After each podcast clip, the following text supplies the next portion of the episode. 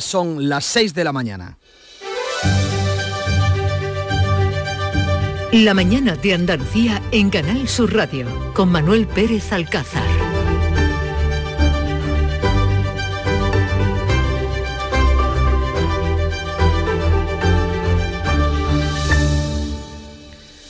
Se cumplen cuatro días sin noticia del joven cordobés Álvaro Prieto, desaparecido en la estación de Santa Justa de Sevilla. La policía y la unidad militar de emergencias han rastreado con perros esta noche el entorno de la estación y los túneles del tren.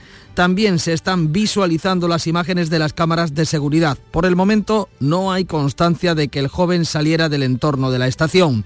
Arranca una semana en la que por fin la gran noticia es que volveremos a ver la lluvia en Andalucía. A partir de este lunes llega un frente que se espera que deje lluvias generalizadas que pueden comenzar a aliviar la agónica situación por la sequía. Y es que en Andalucía no llueve desde principio del verano y las reservas de agua están por debajo del 20%. En medio de la grave situación de sequía, unos 220.000 agricultores van a comenzar este lunes a recibir en Andalucía las ayudas de la PAC, 786 millones de euros aunque la Junta estima que el campo andaluz pierde 100 millones con el nuevo reparto. Este lunes este 16 de octubre comienza la segunda fase de la campaña de vacunación contra la gripe y la COVID. Están llamados mayores de 70 años, embarazadas, grandes dependientes y sus cuidadores. También la población infantil de más de 6 meses y los adultos que tengan patologías de riesgo. La cita se puede pedir a través de la aplicación de salud, por teléfono o en los propios centros sanitarios. Pedro Sánchez, por cierto, va a viajar hoy a Albania y mañana continuará la negociación para la investidura después de que en la primera ronda solo haya conseguido el apoyo seguro de Bildu. Los independentistas de Esquerra y Junts siguen exigiendo la autodeterminación. Ni siquiera sus socios de gobierno de Sumar dan por cerrado el apoyo y siguen marcando distancia en relación al conflicto entre Israel y Hamas. Desde Podemos acusan a Pedro Sánchez de mostrar complicidad con Israel. El presidente en funciones ha suscrito una declaración junto al resto de jefes de gobierno de los 27 en la que condenan el ataque terrorista de Hamas, respaldan el, el derecho a defenderse de Israel, pero solo dentro del derecho internacional. En Oriente Próximo entramos en el décimo día de guerra. Aumenta la tensión después de tres ultimátums de invasión. Sigue el éxodo de un millón de gazatíes y el Líbano, en el fuego cruzado entre milicias de Hezbollah y Israel, ha caído un misil sobre el cuartel de los cascos azules que comanda España y en el que hay destacados 660 militares españoles. El puente de la Hispanidad nos deja datos de ocupación turística por encima del 90% en ciudades como Córdoba y Granada. Termina así el largo fin de semana festivo en el que se ha despedido de los ruedos un torero con nombre de leyenda, Manuel Benítez, el cordobés tomó la alternativa de la mano de Curro Romero y este domingo se ha cortado la coleta de la mano de su padre, otro cordobés, Manuel Benítez. En Barcelona, en una de las ediciones más mediáticas, se ha fallado el premio Planeta. Ha sido para la presentadora de televisión Sonsoles Ónega. A partir de las 7 de la mañana conectaremos con Barcelona, desde donde hoy hará este programa Jesús Vigorra, pero antes conozcamos el pronóstico del tiempo. Lo hacemos con Beatriz Galeano. Buenos días, Bea. Buenos días. Comienza la semana con cielos nubosos y posibles chubascos en la mitad occidental, más soleado en las provincias orientales. Temperaturas con pocos cambios. Las máximas van a oscilar este lunes entre los 29 grados de Córdoba y los 25 de Jaén. Soplará el viento de poniente en el litoral almeriense y variables flojos en el resto. Desarrollamos los asuntos más destacados de este lunes 16 de octubre, cuarto día sin noticias del joven cordobés Álvaro Prieto, desaparecido en la estación de Santa Justa de Sevilla. La policía y los perros de la unidad militar de emergencias han peinado durante la noche el entorno y los túneles de la estación. Han realizado una nueva batida esta noche que se ha centrado en las zonas más oscuras de las vías, también en la que está anexa el vallado que cierra la entrada a las mismas. Se han revisado las partes vulnerables, es decir, por donde pudiera colarse alguien a través de la valla para entrar de manera no autorizada. Y es que Álvaro, tras perder el tren que lo iba a llevar a Córdoba, intentó montarse en otro con paradas en su ciudad, pero el personal de la estación afirma que no lo logró. A pesar de la difusión del caso, no hay pistas certeras. Los agentes descartan realizar batidas ciudadanas para no interferir en la investigación. La madre de Álvaro, Julia López, ha especulado en una entrevista con las posibles causas de su desaparición irme para Córdoba, se me ocurre, andando no se, no se iba a venir y una de dos. O el coche se lo han llevado un coche y le han hecho de todo, o mm, caminando por ahí le atropella un coche. En el momento de la desaparición vestía camisa verde y pantalón beige. Décimo día de guerra en Oriente Próximo, la población de Gaza continúa el éxodo hacia el sur ante la inminente, el inminente ataque por tierra de Israel. En, en Líbano ha caído un misil en el cuartel de Naciones Unidas que comanda España procedente del fuego cruzado entre Hezbollah e Israel. Después de tres ultimátums, la entrada de los tanques israelíes en Gaza se espera ya inminente. El primer ministro Netanyahu, al frente ahora del nuevo gobierno de emergencia nacional, dice que sus soldados están preparados para atacar las infraestructuras de Hamas en Gaza. Están listos para entrar en acción en cualquier momento y acabar con los monstruos sedientos de sangre que buscan aniquilarnos. Destrozaremos a Hamas. En el Líbano, un misil del fuego cruzado entre Hezbollah e Israel ha caído en el cuartel general de los cascos azules que comanda España. No ha causado bajas ni heridos. El éxodo de un millón de gazatíes continúa de norte a sur. Apenas les queda ya agua potable. Miles de personas están agolpadas en el paso fronterizo de Rafah a la espera de cruzar a Egipto. Según la prensa israelí, podría abrirse a las 9 de la mañana. El Consejo Europeo respalda el derecho de respuesta de Israel, pero advierte de que debe ser dentro del derecho internacional. La respuesta enfrenta a los socios del gobierno español en funciones. El Consejo Europeo ha suscrito este domingo un comunicado que aclara la posición de los 27, condena los brutales e indiscriminados ataques terroristas de Hamas, pero añade la exigencia de contención a Israel en su respuesta. El documento supone una desautorización a las declaraciones de la presidenta de la Comisión, de Ursula von der Leyen, Pedro Sánchez Sánchez ha suscrito la declaración y sus socios de su gobierno en Sumar, que han, convocado una manifestación pro-palestina este domingo, le acusan de mostrar complicidad con el gobierno de Israel. Regresa la lluvia. A partir de este lunes cambia el tiempo y durante la semana se esperan lluvias generalizadas que pueden comenzar a aliviar la agónica situación de la sequía. En Andalucía no llueve desde principios del verano. Hoy llega Andalucía un nuevo frente de lluvia que entrará por la provincia de Huelva, donde se pueden registrar hasta 15 y 20 litros por metro cuadrado en una hora o hasta 40 en un intervalo de 12 horas. A partir de mañana esas lluvias serán generalizadas. Córdoba, Huelva, Cádiz y Sevilla son las provincias en las que se prevén precipitaciones más abundantes. En Andalucía no llueve prácticamente desde el inicio del verano. Los embalses están por debajo del 20%. Los agricultores andaluces comienzan hoy a recibir las ayudas de la PAC. Serán un total de de 786 millones de euros. La Junta estima que el campo andaluz pierde 100 millones en el nuevo reparto. Es el primer paquete de ayudas con cargo a la nueva política agraria común. En Andalucía se han presentado más de 219.000 solicitudes sobre cerca de 4 millones y media de hectáreas, el 85% de las, de las cuales se corresponden con los nuevos ecoesquemas. La mayor parte de los 786 millones de euros que llegan al sector agrícola y ganadero andaluz se van a distribuir entre el 16 y el 20 de este mes.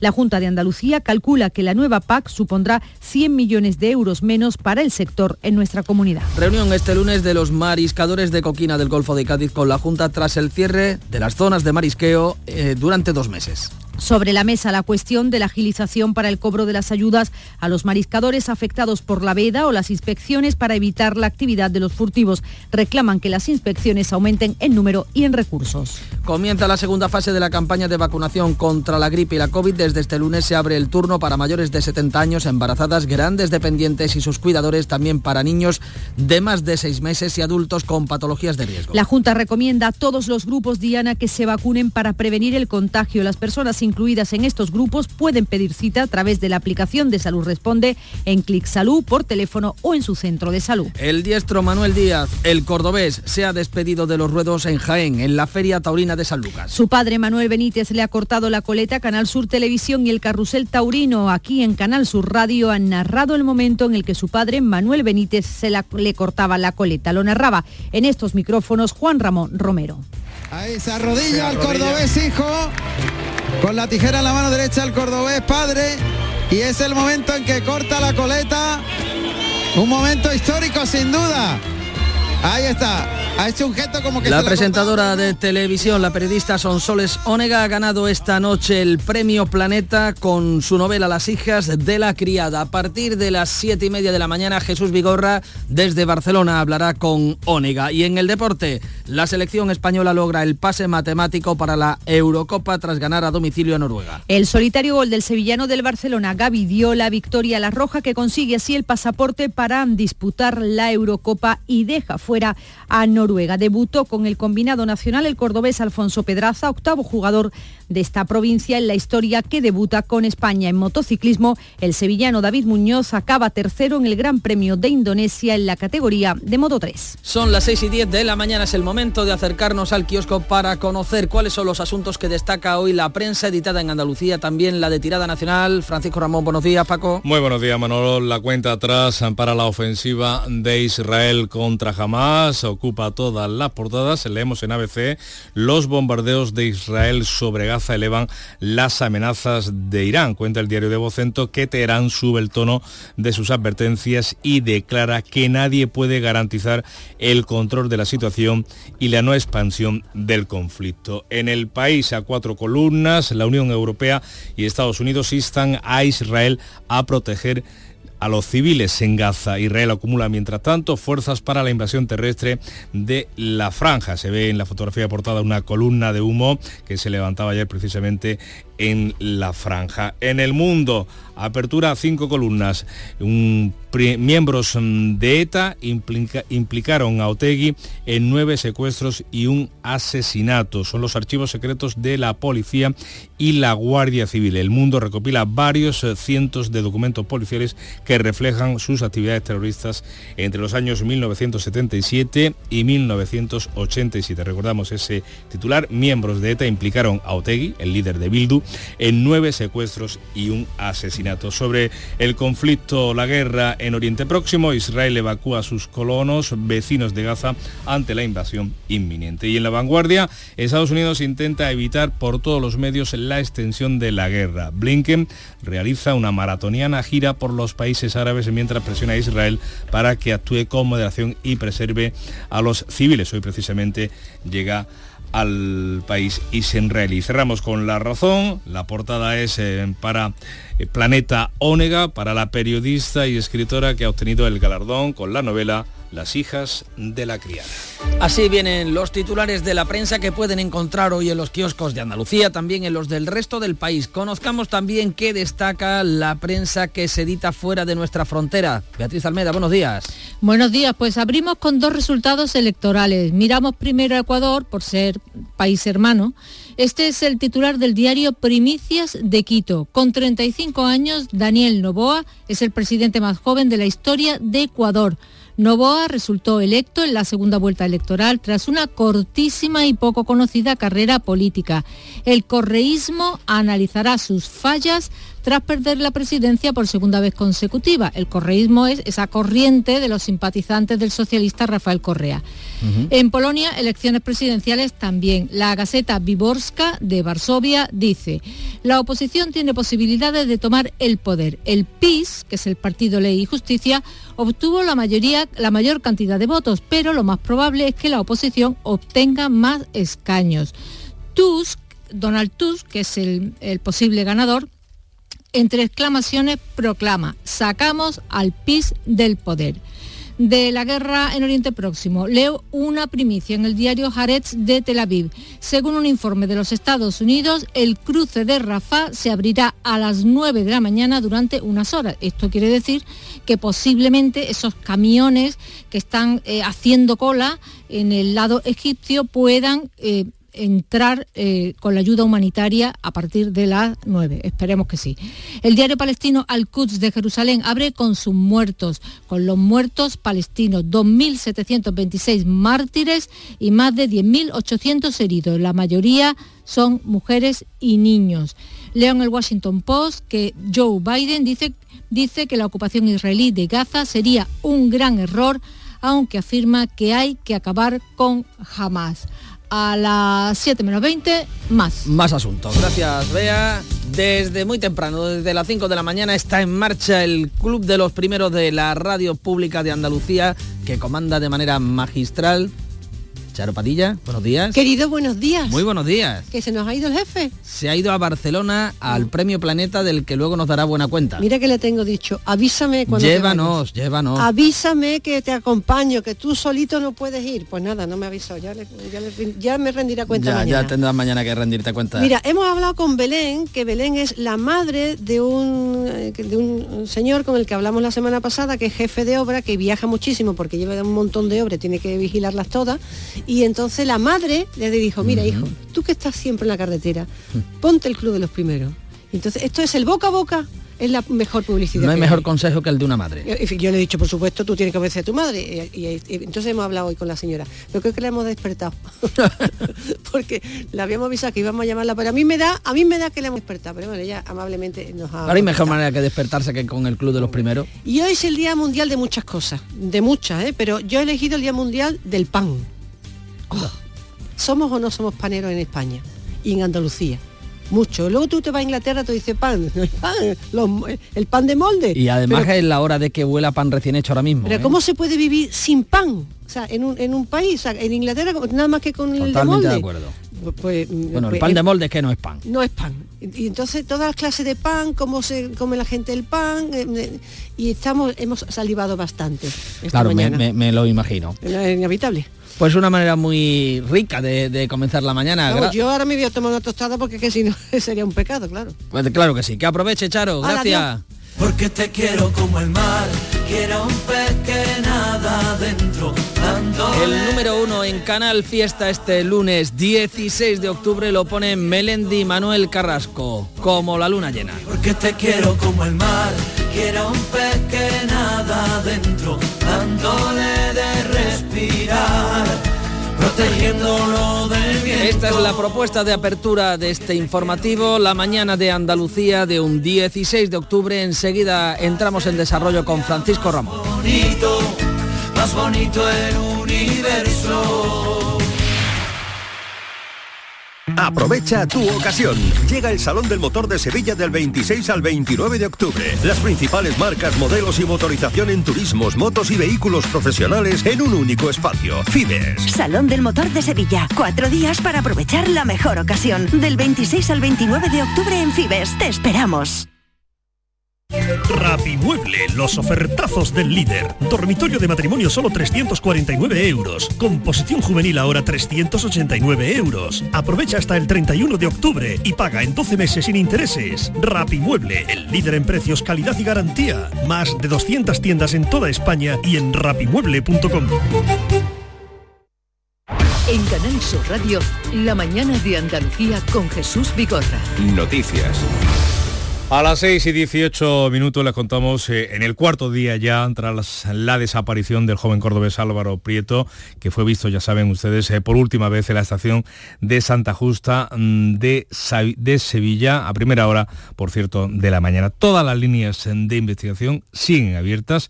La policía descarta por el momento realizar batidas ciudadanas para no interferir precisamente en las pesquisas que está llevando a cabo en la última hora además, en las últimas horas con la ayuda, Bea Rodríguez, buenos días. Buenos días. De la UME. Efectivamente, han peinado con perros el área próxima a la estación por donde transcurren las vías del tren, mientras las policías nacional y local prosiguen su búsqueda en Sevilla y la Guardia Civil en la comarca del Aljarafe. Ceda, cada, cada hora que pasa surgen nuevos interrogantes y crece la angustia, claro, de la familia y amigos. Con ellos todo el país se ha volcado y las redes sociales y los teléfonos SOS desaparecidos no dejan de recibir avisos, pero no hay una pista conocida que pueda impulsar las pesquisas de los agentes. Lo más inquietante es que todo es aparentemente normal y que el joven estaba decidido a volver a casa a pesar de haberse quedado sin dinero. De ahí que la madre, Julia López, haya especulado en declaraciones a Onda Cero con la posibilidad de un secuestro o de un atropello. Que se encuentra impotente, que no puede ni llamar, que no puede ni, ni comprarse un billete. A partir de aquí tengo que buscarme la manera de irme para Córdoba. Pues para irme para Córdoba se me ocurre, andando no se, no se va a venir, pues un coche. Un coche se para y una de dos O el coche se lo han llevado a un coche y le han hecho de todo, o mm, y caminando por ahí le atropella un coche. Esa naturalidad de querer volver a casa y el comportamiento ejemplar que siempre ha tenido el chico es lo que más preocupa al portavoz de SOS Desaparecido, David Guzmán. La actitud del chaval, el siempre Álvaro, que ha sido una persona muy responsable, pues quiera o no quiera, inquieta bastante a la familia y evidentemente al cuerpo competente, que en este caso es Policía Nacional, la que lleva la investigación. Difusión, difusión y difusión, o sea, de la, de la alerta, no, no pedimos más eso, ¿vale? Porque ahora mismo lo que estamos es en manos de, de Policía Nacional, que son los que están llevando el tema, que lo reitero, que lo están haciendo magníficamente, y espera.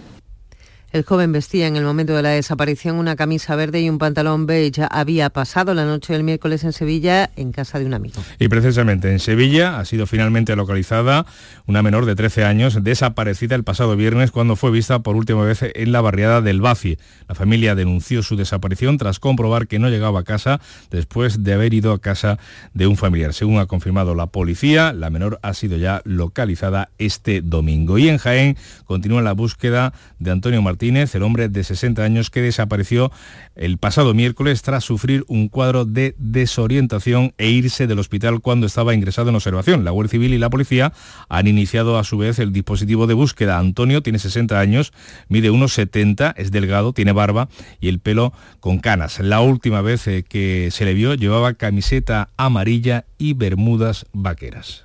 Como está muy desorientado y ha venido dos veces a la misma peluquería, lo más sensato es que esté por esta zona. Y que en el mismo hospital, según dicen, que se fue porque estaba completamente desorientado. Si no, una persona normal no hace lo que hizo, quitarse una vía y escaparse.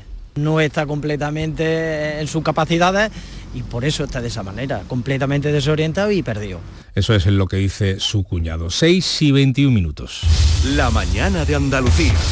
Entramos en la décima jornada de guerra en Oriente Próximo, de guerra de Israel contra Hamas, después de tres ultimatus de invasión de la entrada de los tanques israelíes en Gaza, que sigue retrasándose, pero que puede comenzar de un momento a otro. El éxodo de un millón de gazatíes continúa de norte a sur mientras la crisis humanitaria se agrava. El portavoz de Naciones Unidas para el territorio, Filip Lazzarini, Lazzarini, ha advertido esta noche de que solo les queda diésel para un un día más mientras se acaba el agua.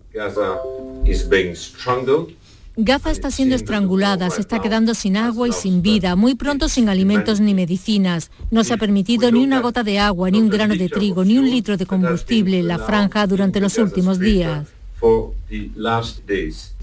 Aunque Israel asegura que ha restablecido parte del suministro de agua en el sur, no será suficiente. El 80% de los gazatíes beben de las desaladoras que sin electricidad no pueden funcionar. Y en el Líbano ha caído un misil en el cuartel general de la misión de paz de la ONU que comanda España. No ha causado bajas ni heridos. Ha sucedido durante un fuego cruzado entre las milicias de Hezbollah y el ejército israelí. Ahora se investiga el origen del proyectil. Pues el primer ministro Netanyahu, el primer ministro israelí, al frente ahora del nuevo gobierno de emergencia de unidad nacional, dice que sus soldados están preparados para atacar las infraestructuras precisamente de Hamas en la franja. Están listos para entrar en acción en cualquier momento y acabar con los monstruos sedientos de sangre que buscan aniquilarnos. Destrozaremos a Hamas. Esta misma noche el presidente de Estados Unidos, Joe Biden, ha dicho que Israel debe eliminar a Hamas, pero que una invasión de Gaza sería un completo error. Su máximo responsable de exteriores, Anthony Blinken, regresa hoy a Israel tras una gira por seis países árabes y volverá a entrevistarse con el primer ministro Netanyahu. Hay un clamor mundial para que el castigo a Hamas no se extienda a los civiles. Este es el balance de muertos.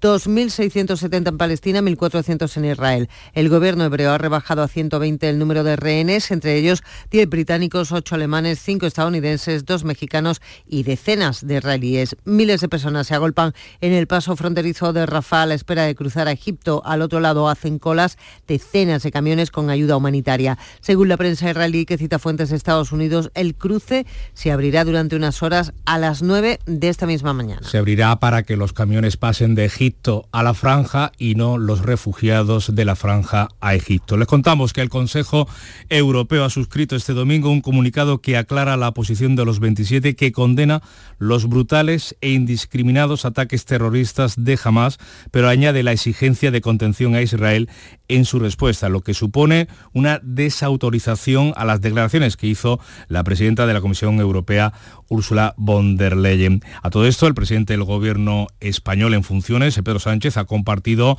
ese comunicado en redes sociales y se ha sumado a la condena de los ataques terroristas de Hamas y al reconocimiento al derecho de Israel a defenderse, dentro, eso sí, del derecho internacional y del derecho humanitario. Y los socios em, de Pedro Sánchez en el gobierno pues se unen a las manifestaciones eh, eh, en Madrid en este domingo pues eh, convocadas a favor de Palestina por entidades del entorno de Sumar y de Podemos. La portavoz de la formación morada, Isa Serra, ha acusado a Sánchez de mostrar complicidad, dice, con el gobierno de Tel Aviv. Hay que defender la paz y por eso es fundamental pedirle a Sánchez que deje de mostrar complicidad con el gobierno de Netanyahu. Hay que llevar a Netanyahu ante la Corte Penal Internacional como gobierno de España por crímenes de guerra contra la población civil en Gaza.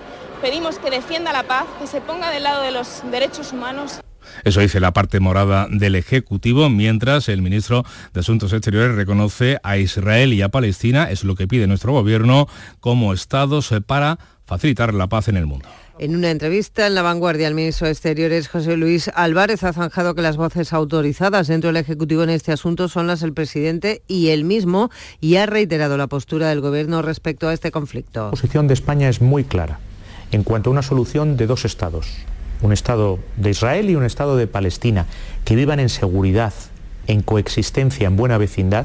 También somos muy favorables al acercamiento de países árabes a Israel. Y este domingo, desde el balcón de San Pedro, el Papa Francisco, que tenía un conocido en esos, eh, entre las víctimas de esos ataques eh, de Hamas eh, a los kibbutz en, en, Israel, ha mostrado su pesar por la guerra. Continúo a seguir con dolor y aprensión cuanto está sucediendo en Israel y Palestina el sumo pontífice pide que se trabaje por la paz en la zona, que se liberen a los rehenes y que jamás, eh, a los rehenes que jamás tiene todavía secuestrados. Seguimos hablando de seguridad porque Sevilla va a albergar esta semana la reunión de todos los jefes de Estado Mayor de la Defensa de la Unión Europea con la guerra de Ucrania y ahora con el conflicto de Israel y Hamas de fondo. Asistirá Josep Borrell, responsable de seguridad y exteriores de la Unión Europea. Javier Ronda. Este comité militar de los jefes de Estado Mayor de la Defensa de la Unión Europea es la primera vez que se celebra fuera de Bélgica, donde tiene su sede y que preside ahora el general austriaco Robert Bieger. Las reuniones de trabajo se van a desarrollar en Sevilla y en la Plaza de España, en la sede del cuartel general de la Fuerza Terrestre, habrá una parada militar el próximo martes donde va a estar Josep Burret, el alto representante de la Unión Europea y Exteriores. Entre los temas que se van a debatir por parte de los generales, la invasión rusa y la amenaza para Europa, la ayuda militar y armamentística a Ucrania para la defensa de su país y ahora también el nuevo conflicto bélico entre Israel y Palestina. El anfitrión de esta importante cumbre es el almirante Teodoro Calderón, jefe del Estado Mayor de la Defensa de España. 6 y 28 minutos de la mañana. La mañana de Andalucía. Hoy es el Día Mundial de la Alimentación, así que desterraremos en el programa algunos mitos. Escuchen el primero. El gin tonic no es un digestivo. Este lunes viene al programa CENET, así que vamos a viajar con su música y con sus historias, donde el jazz se encuentra con el bolero. Tú me mandas mil besos, yo te mando mi luz.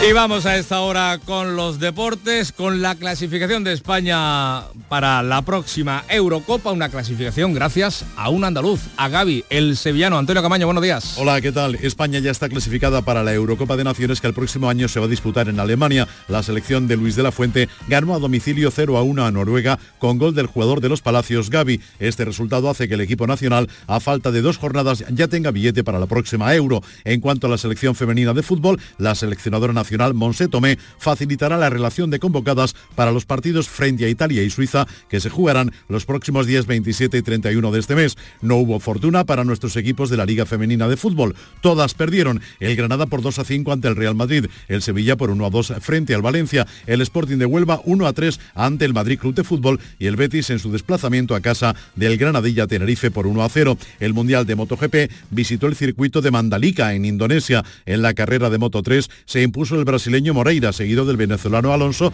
y tercero fue el joven sevillano David Muñoz. El otro sevillano en la categoría, José Antonio Rueda, terminó en quinta posición. En Moto 2, el conileño Marco Ramírez acabó decimosexto y en Moto GP, la categoría reina, la victoria fue para el italiano Bañaya.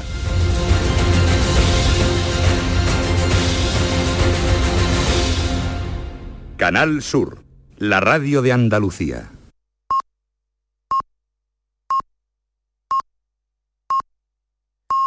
Andalucía son las seis y media de la mañana. La mañana de Andalucía en Canal Sur Radio con Manuel Pérez Alcázar.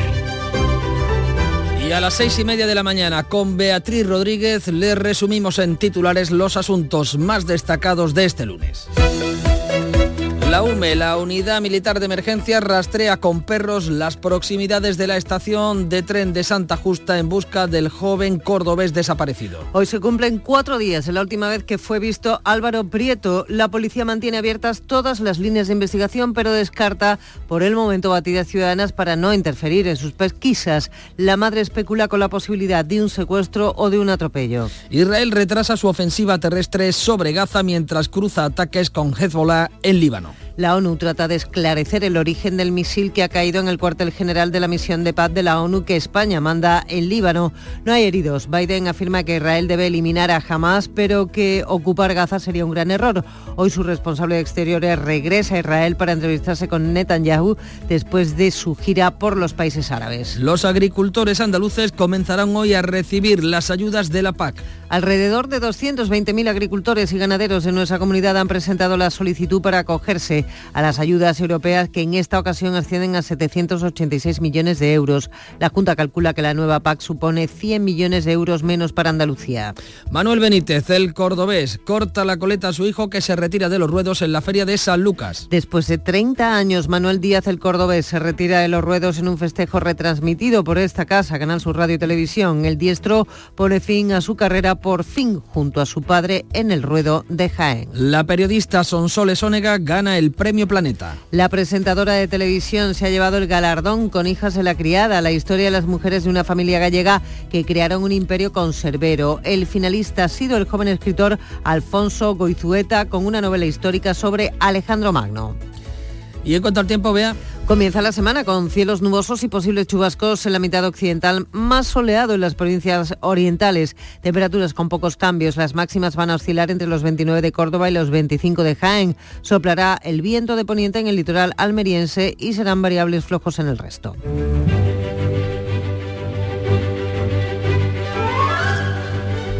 Hoy es 16 de octubre, la iglesia conmemora, celebra a San Gerardo Mayela. ¿Os suena Gerardo Mayela? Gerardo sí, ya Mayela menos, ¿eh? Uno de esos santos menos conocidos, ¿no? Bueno, Gerardo Mayela es un santo famoso por sus milagros, entre los que destaca multiplicar las raciones de pan, sin embargo también fue misionero, redentorista y es el santo de las madres.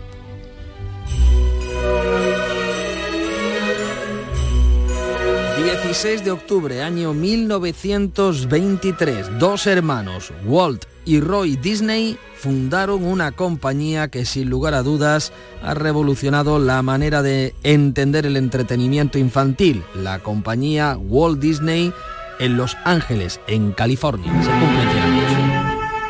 Bambi, pronto, al bosque.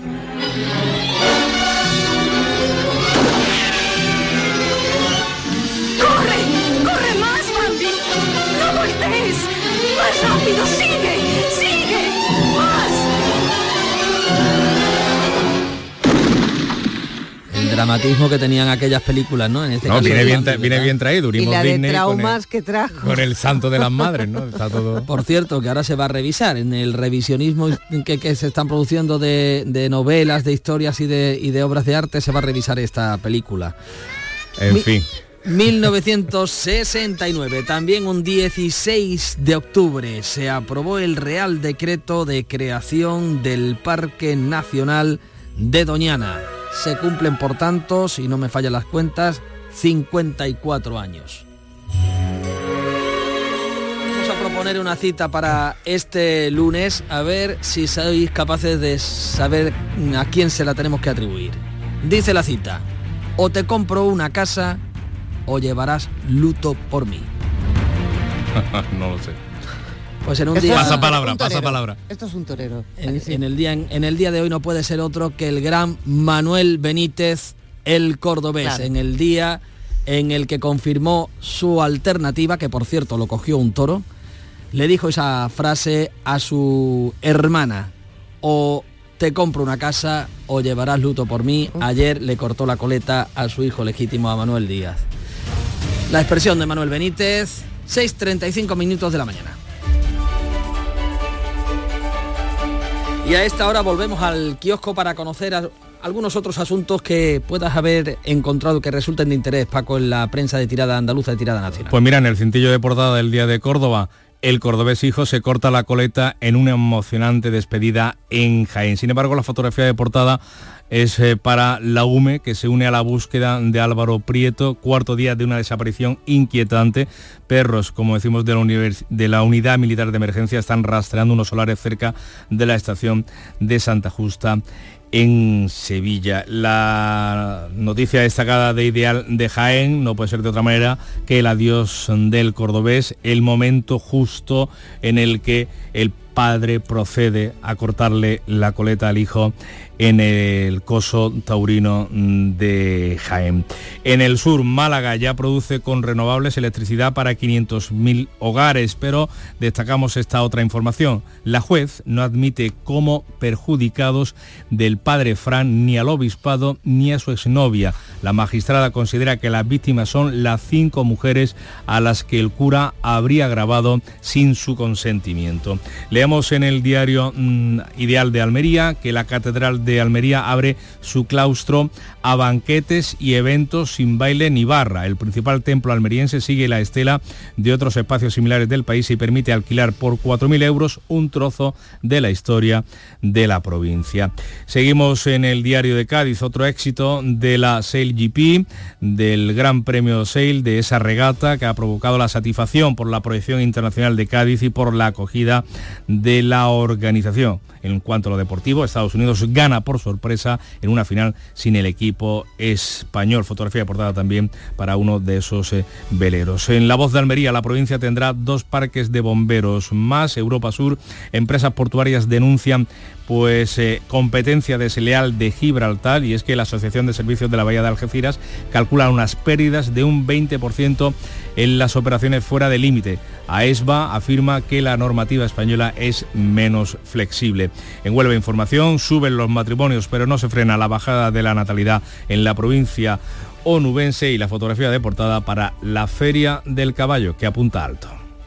Así vienen los titulares de la prensa que se edita en Andalucía, también la prensa editada en España. Conozcamos eh, qué podemos leer en la prensa que se puede eh, comprar fuera de las fronteras, eh, fuera de nuestra frontera, la prensa internacional. Ve Almeda, buenos días de nuevo. Buenos días de nuevo, pues nos vamos a Polonia porque ha habido elecciones allí este domingo y a la espera de los resultados definitivos que se van a conocer entre hoy y mañana. Así lo cuenta la prensa polaca. El diario Respospolita de Varsovia, Ley y Justicia, gana las elecciones, pero si la coalición cívica, la tercera vía y la nueva izquierda forman una coalición, sumarán una mayoría y tomarán el poder. El diario FAC de Varsovia también dice que la participación es la más alta desde 1989. Añadimos que en el alemán Berliner Zeitung leemos Jaroslav Kaczynski muestra su voluntad de pasar a la oposición. El partido PIS puede haber ganado, pero la plataforma cínica- cívica de Donald Tusk probablemente podrá formar gobierno. Elecciones también en Ecuador. El diario Primicias de Quito dice, Daniel Novoa se queda con la presidencia y eh, sigue el titular con un anglicismo muy llamativo. Dice, segundo knockout al correísmo. Knockout, escrito tal cual. o sea, Directo, ¿no? eh, Golpe sí, directo, sí, ¿no? eh, españolizado, ¿no? N-O-C-A-U-T. Eh, Lo curioso lo sorprendente es que está admitido por la RAE. Tú buscas knockout Término pugilístico. en una sola palabra y sale tal cual. Yo sabía noquear, Noquear, como ¿no? verbo Noquear, sí, sí. noquear sí, pero como sustantivo knockout, bueno, me ha dejado con la boca abierta. Cada día aprendemos algo, vea. Bueno, la guerra cumple 10 días. El diario Maarif de, Tel Aviv, diario israelí, recoge declaraciones de Joe Biden de esta noche. Hay que eliminar a Hamas, pero la adversativa es mía, ocupar la franja de Gaza sería un error. No enviaremos tropas a la franja. El primer ministro Benjamín Netanyahu invita al presidente estadounidense Joe Biden a visitar Israel y la Casa Blanca lo considera positivamente. Ojeamos también la prensa libanesa, el diario Al Diyar de Beirut. Hezbollah intensifica sus operaciones eh, para presionar a Israel y debe eh, disuadirlo mm, para acabar con la escalada de violencia. Dice también este periódico que es probable que los precios del petróleo suban hasta los 100 dólares por barril. Y en el Times británico, un millón huye de la invasión de Gaza. El primer ministro israelí, Benjamín Netanyahu, sin embargo, no muestra ninguna señal de atender las, las llamadas a la moderación. Las manifestaciones pro-Israel y pro-Palestina se suceden. Destaco una, una multitudinaria en Rabat. El periódico eh, marroquí La Opinión de Rabat titula Miles de marroquíes se manifiestan, manifiestan su firme condena a todas las formas de violencia e injusticia perpetradas contra los civiles palestinos en Gaza. Y termino con una noticia luctuosa aunque espero que le arranque alguna sonrisa a los que tengan edad para acordarse. Yo me acuerdo, no sé vosotros. A ver. En el Washington Post muere Susan Somers a los 76 años, actriz de Tres en compañía o Apartamento para tres. Sí, hombre. Claro, la serie tuvo ocho temporadas. La serie se empezó a emitir en, el, en 1977. Era una comedia de tres compañeros, un hombre y dos mujeres, que compartían piso Mm. y que contaban sus aventuras y que eran muy divertidas. Yo, yo me acuerdo. Yo estaba jugando a la pelota. ¿Cómo se llamaba el personaje? ¿Recordáis el nombre del Ay, no me personaje? acuerdo, no me acuerdo. A ver si lo ponemos en pie. Gracias, Bea. Así viene la prensa nacional, la prensa también editada fuera de nuestra frontera. 6.41 de la mañana. Enseguida seguimos con más noticias. La mañana de Andalucía. Salta al futuro con la Universidad Internacional de Andalucía. Aún estás a tiempo de solicitar tu plaza en nuestros másteres y diplomas. Con títulos en medicina, derecho, enseñanza y mucho más. Infórmate en unia.es. Hablemos de coches, hablemos de tecnología, hablemos del placer de conducir, hablemos de Renault. Descubre toda la gama Renault y aprovecha nuestros días únicos del 18 al 24 de octubre para llevarte tu nuevo Renault con las mejores condiciones. Más información en Renault.es. Descúbrelo en la red Renault de Andalucía. En Canal Sur Radio, la mañana de Andalucía con Jesús Vigorra. Noticias. 6 y 42 minutos seguimos contándoles en más asuntos destacados de la actualidad. Hoy se espera que empiece a cambiar el tiempo. Nos va a alcanzar un nuevo frente que traerá agua, eso al menos esperamos, aunque será desde mañana martes eh, cuando las precipitaciones lleguen a Andalucía. Se esperan lluvias generalizadas que de momento vienen para quedarse. Esa es la predicción. Córdoba, Huelva, Cádiz y Sevilla son las provincias en las que se esperan precipitaciones más abundantes. eh, Pero tal y como está la cosa, todo está por ver, Juan Pereira.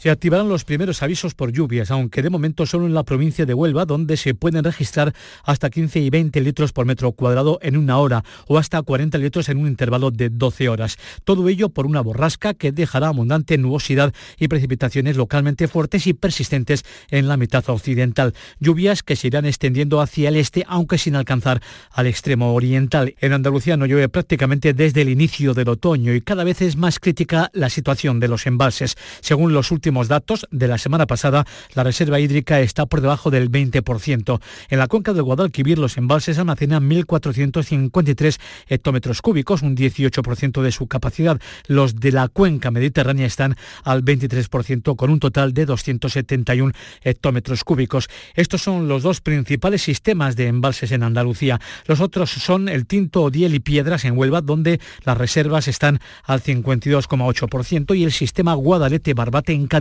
Que está al 15,4% de su capacidad. Seguimos en sequía y en Almería el presidente de la Junta, Juanma Moreno, va a inaugurar hoy las obras de conexión entre los depósitos de La Pipa y San Cristóbal en la capital almeriense que garantizan el abastecimiento de agua desalada a toda la capital, a toda Almería. Lola López. Casi 10 kilómetros de tuberías, más de 11 millones y medio de euros de presupuesto y dos años largos de obras han permitido conectar los depósitos de la pipa con San Cristóbal, lo que supone mejorar el abastecimiento de agua desalada a 167.000 vecinos de la capital almeriense y el Bajo Andarax. Una actuación que contribuye a la recarga del acuífero del Poniente, al hacer posible que la capital deje de depender de los pozos de Bernal que hasta ahora abastecían a la mitad de la ciudad. Declarada de interés general, ha sido una obra compleja en la que ha habido que levantar calles, abrir zanjas, instalar tuberías y asfaltar. El presidente de la Junta, Juanma Moreno, inaugura hoy estas instalaciones. Pues los agricultores andaluces van a comenzar a recibir las ayudas de la PAC a partir también precisamente de hoy. Serán un total de 786 millones de euros. Unos 220.000 agricultores y ganaderos andaluces han presentado la solicitud para acogerse precisamente a esas ayudas europeas. Se trata del primer paquete de ayudas con cargo a la nueva política agraria común. En Andalucía se han presentado más de 219.000 solicitudes sobre cerca de 4 millones y media de hectáreas, el 85% de las cuales se corresponden con los nuevos ecoesquemas. La mayor parte de los 786 millones de euros que llegan al sector agrícola y ganadero andaluz se van a distribuir entre el 16 y el 20 de este mes. La Junta de Andalucía calcula que la nueva PAC supondrá 100 millones de euros menos para el sector en nuestra comunidad. En el conjunto del país, la PAC distribuirá desde este lunes 2.500 millones de euros, lo que permitirá a agricultores y ganaderos afrontar en mejores condiciones el comienzo de la próxima campaña agrícola. El Pues- resto de las ayudas deberán estar en manos del sector antes de que finalice el año. Pues del campo andaluz al mar, porque este lunes también los mariscadores de Coquina del Golfo de Cádiz y los responsables de la Junta de Andalucía, así como de la Agencia de Gestión Agraria y Pesquera de nuestra comunidad, van a, a reunirse para analizar todo lo relativo a la situación del caladero y las medidas puestas en marcha para garantizar su sostenibilidad. El pasado 2 de octubre se cerraron las zonas de marisqueo de la coquina durante dos meses, por lo tanto hasta primeros de diciembre, ante la poca cantidad de bivalvos y su escaso tamaño. María José Marín. Sobre la mesa la cuestión de la agilización para el cobro de las ayudas a los mariscadores afectados por la veda o las inspecciones para evitar la actividad de los furtivos. El presidente de la Asociación de Mariscadores de Almonte, Santiago Cano.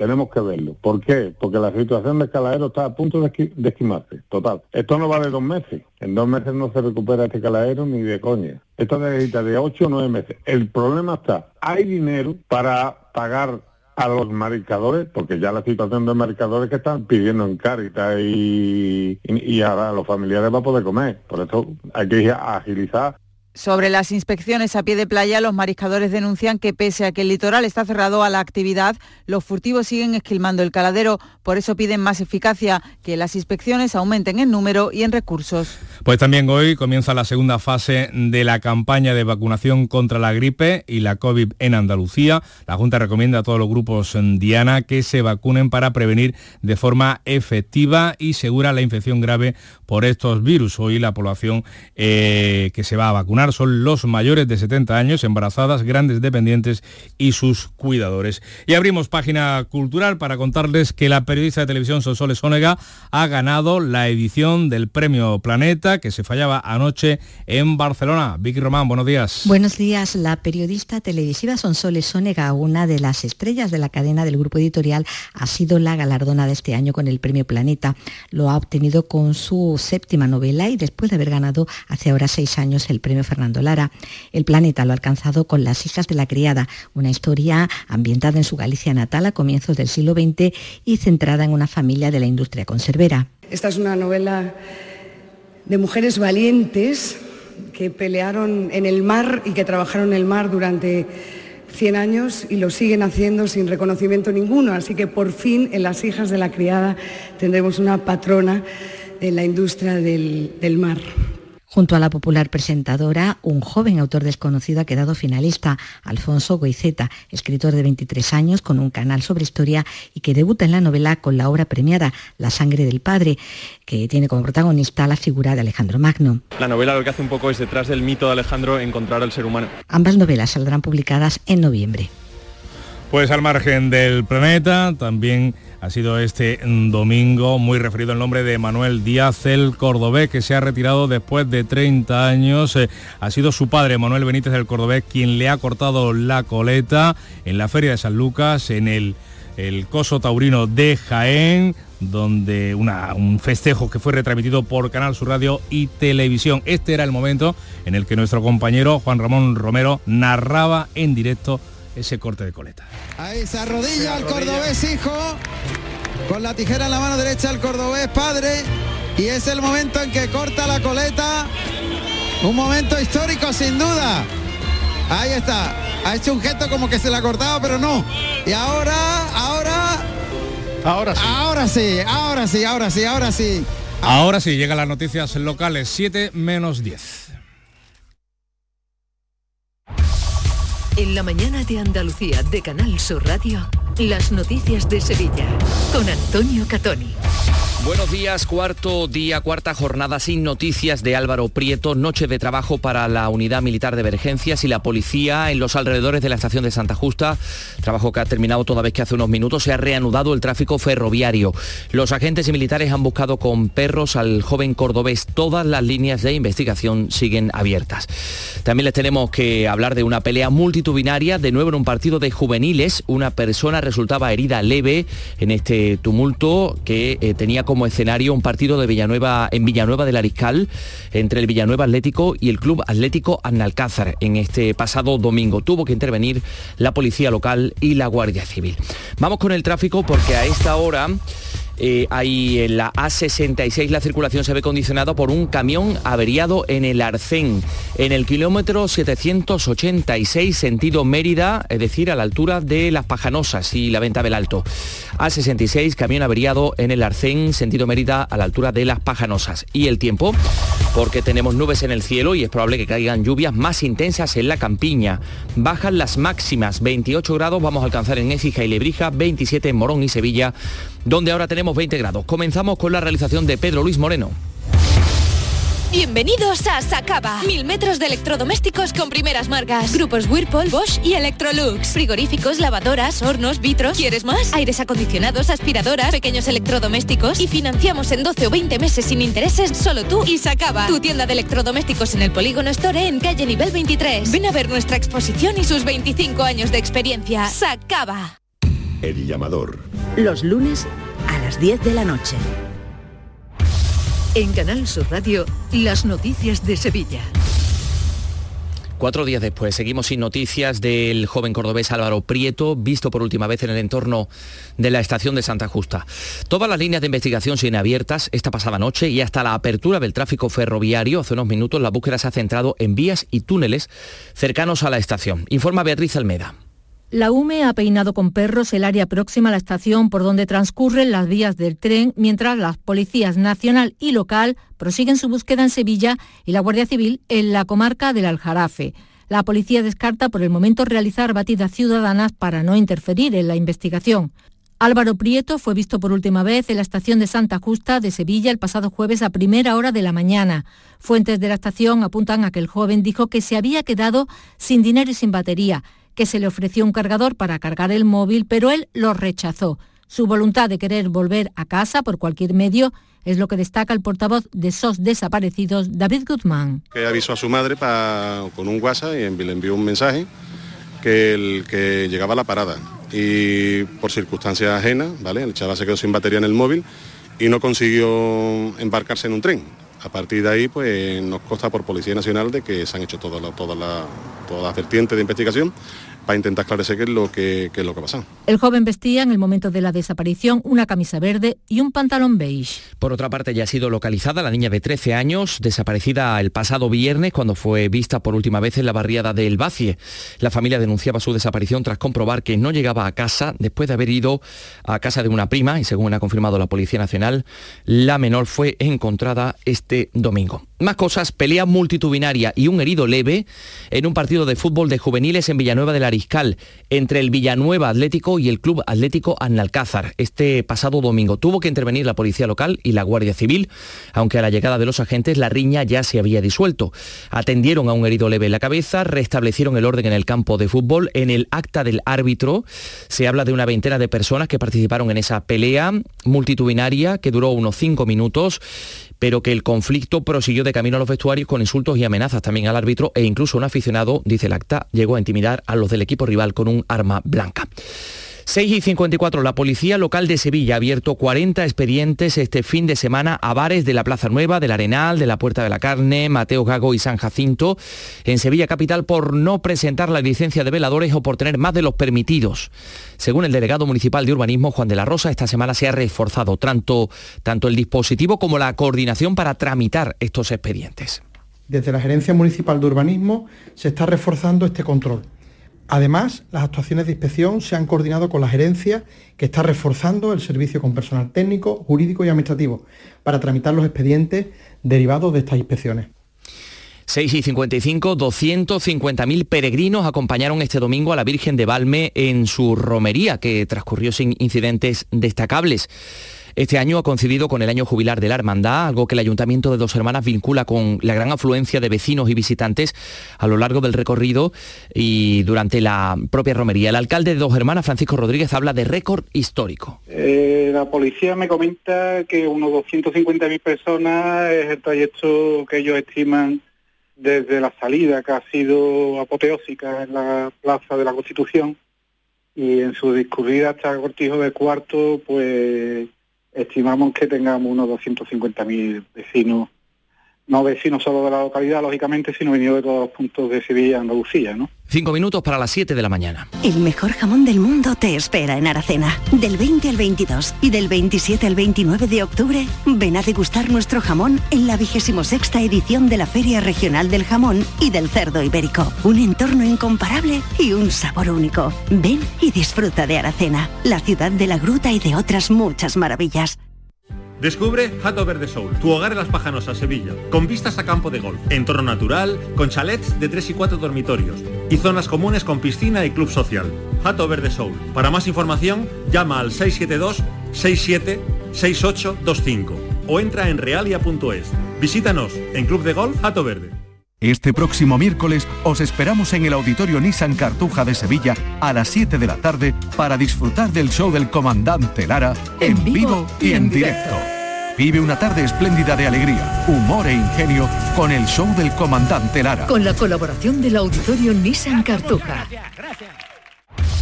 En Canal Sur Radio, las noticias de Sevilla. Con Antonio Catoni. El equipo de gobierno del Ayuntamiento de Sevilla presenta esta semana su proyecto de presupuestos para 2024 a los distintos grupos municipales, PSOE, Podemos y Vox. Según ha avanzado el alcalde de Sevilla, José Luis Sanz, del Partido Popular, esta ronda tendrá una eh, primera o será una primera toma de contacto en la que también espera recibir aportaciones. Hacerle llegar ese presupuesto, de, ese borrador de presupuesto para el 2024 para que lo estudien y para en una segunda, en una segunda reunión que me hagan todas las consideraciones propuestas o iniciativas que consideren oportunas. Vamos a abrir esa ronda de, de contactos porque estamos convencidos de que vamos a presentar un presupuesto muy previsible y muy votable. Con la constitución del jurado popular comienza hoy en la audiencia provincial el juicio contra el joven acusado de matar y descuartizar a Rocío Caíz en Estepa en junio de 2021. La Fiscalía reclama para él 14 años y 4 meses de cárcel. Asunción Escalera, más datos. Durante la instrucción, el acusado de 25 años reconoció haber acabado con la vida de Rocío, que tenía 17 y residía en Martín de la Jara. Ambos habían mantenido una relación sentimental y tenían un hijo en común. Habían quedado en la que fue su casa familiar de Estepa para pactar la manutención del pequeño y él aprovechó para acabar con su vida. La estranguló con un cordón y luego se deshizo del cuerpo desmembrado esparciendo los restos en bolsas de plástico. El acusado declarará mañana tras la presentación de las alegaciones. Los peritos comparecerán el miércoles. Les contamos también que Sevilla va a albergar esta semana la reunión de los jefes de Estado Mayor de la Defensa de los países miembros de la Unión Europea con la guerra de Ucrania y la de Israel y Palestina de fondo. La Avenida de las Razas de Sevilla Capital va a abrir uno de sus tramos esta semana, en concreto el que va desde el centro comercial Lago a la gasolinera y el resto tendrá que esperar hasta poco antes de la feria, eh, según eh, ha dicho el alcalde de Sevilla. Y esta semana también se va a proceder al apeo del ficus de la Encarnación. El ayuntamiento ha optado finalmente por la tala debido al riesgo de vuelco que han detectado los informes técnicos. A esta hora, cuando queda un minuto para las 7 de la mañana, vamos con los deportes, con el protagonismo de los Palacios y Villafranca en el Noruega-España. Carlos Gonzalo, buenos días. Hola, ¿qué tal? Un gol del jugador de los Palacios, Sangavi, dio la clasificación para la próxima Eurocopa a la selección española ante Noruega. También actuó como titular otro palaciego, Fabián Ruiz, mientras que Jesús Navas se tuvo que quedar en el banquillo. El sevillano David Muñoz acabó tercero en la prueba del Mundial de Motociclismo que se disputó en Indonesia. El también sevillano José Antonio Rueda acababa en quinto lugar. En cuanto al fútbol femenino en primera división, el Sevilla perdía 1 a 2 con el Valencia y el Real Betis Féminas también perdía por 1 a 0 en su visita al Granadilla Tenerife. Una vez terminados los compromisos de la selección nacional, Betis y Sevilla vuelven al trabajo para preparar la próxima jornada de liga y en baloncesto, Liga LEP Oro, segunda derrota consecutiva para el Betis Baloncesto, esta vez ante el Clavijo La Rioja por 62 a 56. Un último apunte, hoy se celebra la gala de clausura del Festival de Artes Escénicas de Sevilla. Tenemos 20 grados en la capital.